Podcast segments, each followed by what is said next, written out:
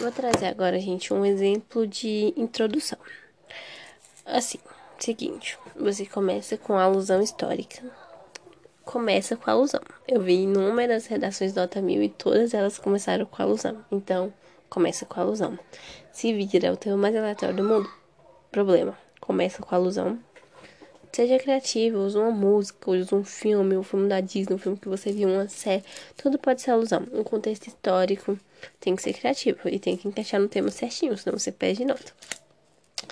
Beleza, fez a alusão de duas, três linhas, perfeito. Aí você vai colocar neste contexto, vírgula. Não há dúvidas que. Aí você vai colocar o tema. Na, neste contexto, vírgula. Não há dúvida que. Tema é um desafio no Brasil. Ponto, vírgula.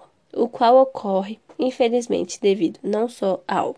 Aí você vai colocar a sua argumentação 1 e vai continuar, vírgula. Mas também ao, e você vai colocar a sua argumentação 2. Agora eu vou dar um exemplo. O tema desigualdade social no Brasil. Aí eu vou usar o filme Parasita, por exemplo, como alusão histórica. E vou. Não vou falar aqui para pode não ficar muito grande.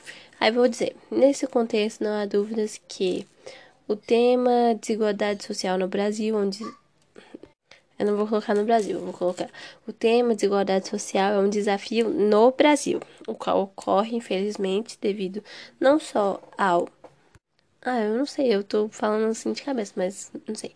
Ao grande número de desempregados, mas também ao, ao descaso do governo brasileiro.